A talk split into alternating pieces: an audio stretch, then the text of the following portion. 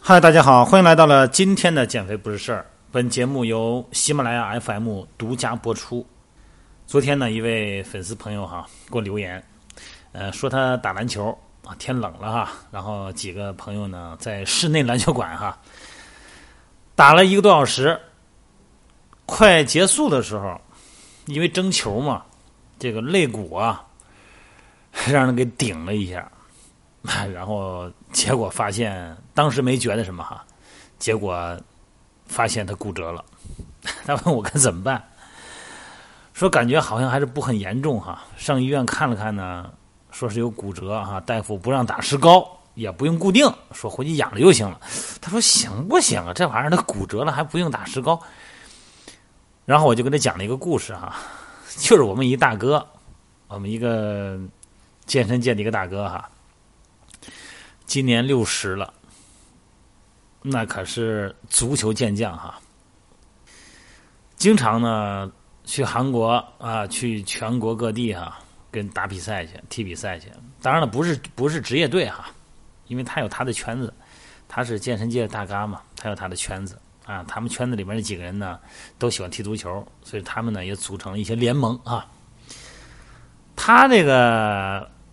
让人家争球也是让人胳膊肘。你想他快他六十岁了啊，但是他那个身材，包括他那个运动能力是绝对是强啊！要不他怎么能踢足球呢？结果让人对面的小伙子给胳膊肘给顶那个肋骨上了。顶完以后呢，当场也是兴奋，又踢了二十多分钟，受不了了。那么第三天，我跟这大哥呢，我们俩人去出差，去青岛。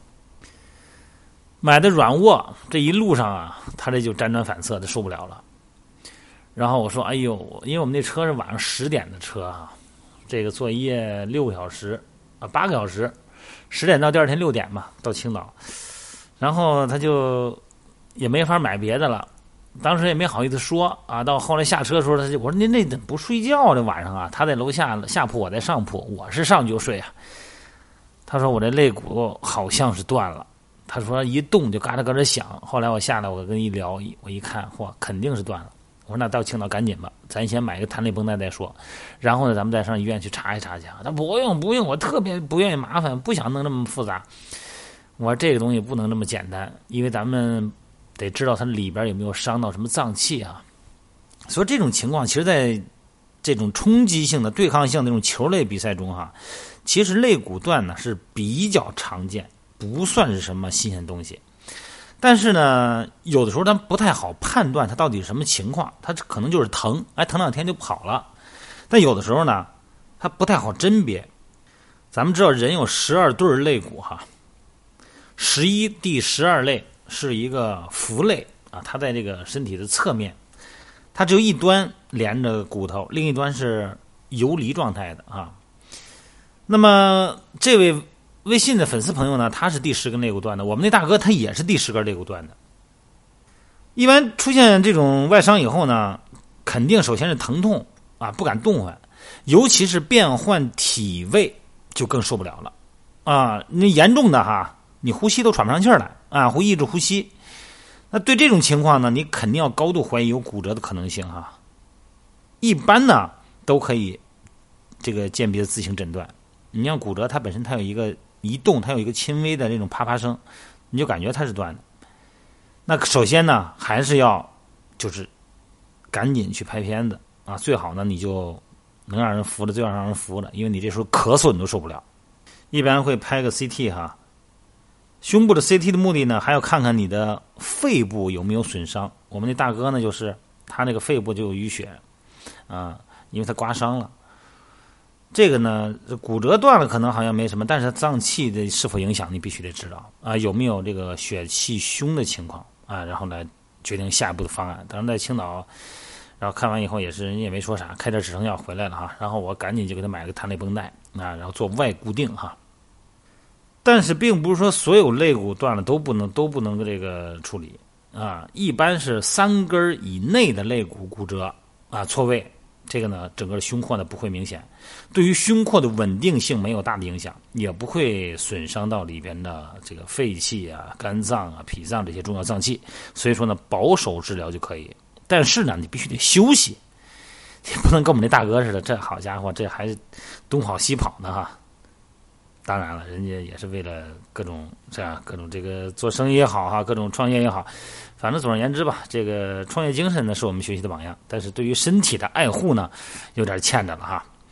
因为呢，你这个受伤以后呢，首先避免感冒。为什么？你感冒以后你会咳嗽，你这一咳嗽你就麻烦了。另外还有一点哈，要避免便秘，哎，大便得通畅，你不敢使劲是吧？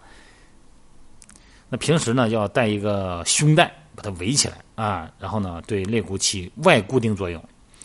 咳嗽的时候哈，两个手呢扶住腋下啊，在咳嗽的瞬间向上推挤啊，这能够有效的减少震动带来的疼痛啊。另外一个呢，口服一些这个消炎的镇痛药。那如果肋骨肋骨那比较严重的骨折哈，比较多啊，多肋骨骨折，那就引起胸廓的稳定受损了，那这个肯定需要手术了。然后呢，朋友还问我是平时躺着好还是坐着好哈？这一般来说呢，肯定是平躺休息，因为卧床期间呢，相对于血液循环的回流比较好，能够很好的促进骨折端的这个肿胀疼痛的恢复。而且呢，那个坐着以后呢，静脉回流呢相对压力比较高啊，会导致疼痛和肿胀的加重哈，呃，不太利于骨折的恢复。而且呢，平躺了以后呢，一般来讲呢，嗯，痰呢就是。如果要有痰什么的，也比较容易排出去，啊，不容易引起这个一些肺炎，而且呢，做了以后呢，你咳嗽起来会特别难受，有痰你也排不出来。但并不是说一天到晚老躺着哈，然后走走路是可以的，那就是减少震动、跳跃、震动哈。一定要加上弹力绷带做外固定，一般正常恢复时间呢是三到六个月，啊，然后肯定是越往后呢，呃，活动的越轻。我们这大哥呢，这是今天第几天了呀？应该是第七天了哈。今天人家什么事没有？人家东跑西跑的，开着宝马到处到处跑啊。人家不是玩去，人家是因为他有他的业务嘛。他可是一个非常牛的一个人哈，真是真是非常的拼。用现在话说哈，一个人的成功啊，显然在其背后呢有非比常人的忍耐啊。这个是真的是让大家。这值得学习，但是对于伤病的恢复呢，一定是积极主动的啊！这个不能说为了很多事儿，连身体受伤的躯体我都不顾了，这个呢会拖延恢复的时间，那给自己找麻烦嘛。好了，这个音频呢，介绍一下这个肋骨的骨折啊，因为肋骨它毕竟它是在肋间肌肉的包裹下啊，起到了一个很好的内稳定作用，所以说一般它不用固定。好了，希望大家在各种冲击性的体育活动中，一定要注意保护自己啊！出了问题以后呢，积极的休息，积极的检查，千万不要冲硬汉而贻误了恢复的时机哈。健身是快乐的，健身呢必须得是安全的。